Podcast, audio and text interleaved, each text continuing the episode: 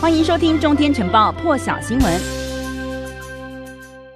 北京准备是在明年的二月份主办冬季奥运，当然就在此时此刻，大陆的网球女将彭帅，她指控大陆前副总理张高丽性侵的事件，还有后续发展，也让全球都注意到了大陆审查言论，还有他们领导阶层充满神秘感的状况。当然，彭帅自己揭露遭到性侵之后，有将近三周的时间都没有公开露面。不过，他日前已经透过视讯告诉了国际奥委会的主席，说自己很平安，而且一切无无恙，但是带头呼吁进行调查的世界女子职业网球协会还是不相信这番的说法。好，还要来看到的是国际的拍卖公司佳士得在巴黎当地时间二十三号拍卖了十六世纪明朝期间紫禁城皇室御制的双龙纹明珠宝座地毯，结果成交价格高达了七百七十四万美金，大约是新台币两亿一千万元。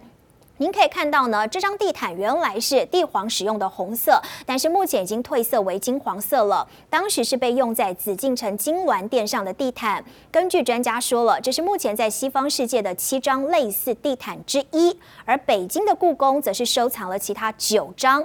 由于这张地毯的状况很好，因此拍卖前预估这个落锤价格大约是五百万美元左右，但是没有想到最后的成交价高出了将近一倍之多。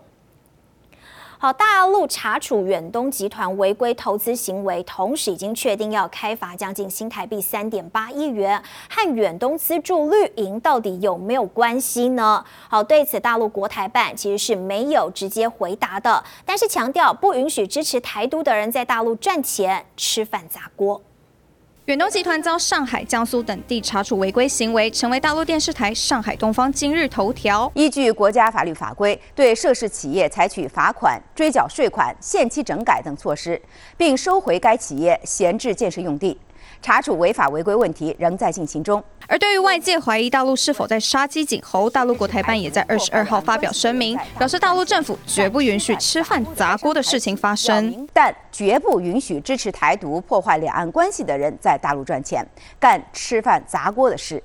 广大台商台企要明辨是非，站稳立场。与台独分裂势力划清界限。根据报道，大陆五省市执法部门发现远东集团在当地的化纤纺织、水泥企业在环保、土地利用、消防、税务等方面存在一连串违法行为。不过，大陆如此大规模、全面性的清查却相当罕见。而监察院在去年公布二零二零年立委选举政治献金名目。远东集团捐给国民党候选人十四位，民进党三十一位。尽管蓝绿都给，但远东集团曾政治献金苏贞昌父女。苏贞昌日前又被列为台独顽固分子，是否因此遭到大陆官方锁定，引发外界讨论。记者谢涵宇报道。好，到底跟政治有没有关系呢？不过名嘴炮轰了民进党抗中，还有扣红帽，让两岸关系倒退，才会让倒霉的台商受到牵连。远东集团旗下化纤纺织水泥企业在大陆遭重罚三点八五亿，从环保、财税到公安几乎全面被开闸。国台办说绝不允许支持台独的分子在大陆赚钱、干吃饭砸锅的事，呼吁台商明辨是非，与台独势力划清界限。好几个金主都不敢接民进党的电话来。台湾一千一百多家的上市上柜公司都在大陆有投资、有做生意耶，所以这些人怕不怕？当然怕。那么这些人如果不再给民进党钱，那民进党怕不怕？当然怕。摊开远东集团的政治现金记录，二零一六年立委选举资助的立委候选人当中，包括民进党的陈明文、苏贞昌的女儿苏巧慧在内，各有两百万。二零一八年县市长选举，各党都有捐助，蓝军有卢秀燕、侯友谊，苏贞昌则是拿了两百万。到了二零二零年，远东台面上的政治现金至少捐了六千万元。远东难道是因为捐款对象有被列为台独分子的苏贞昌父女才被下重手吗？对于台湾的企业来讲，哈，你说要选举民进党政治人物跟你募款，你能不捐吗？好像你不捐，你在台湾也混不下去啊。但是你捐了。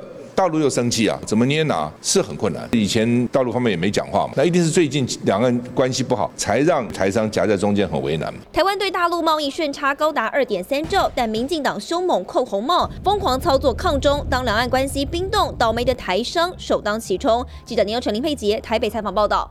更多精彩国际大事，请上中天 YT 收看完整版，也别忘了订阅、按赞、加分享哦。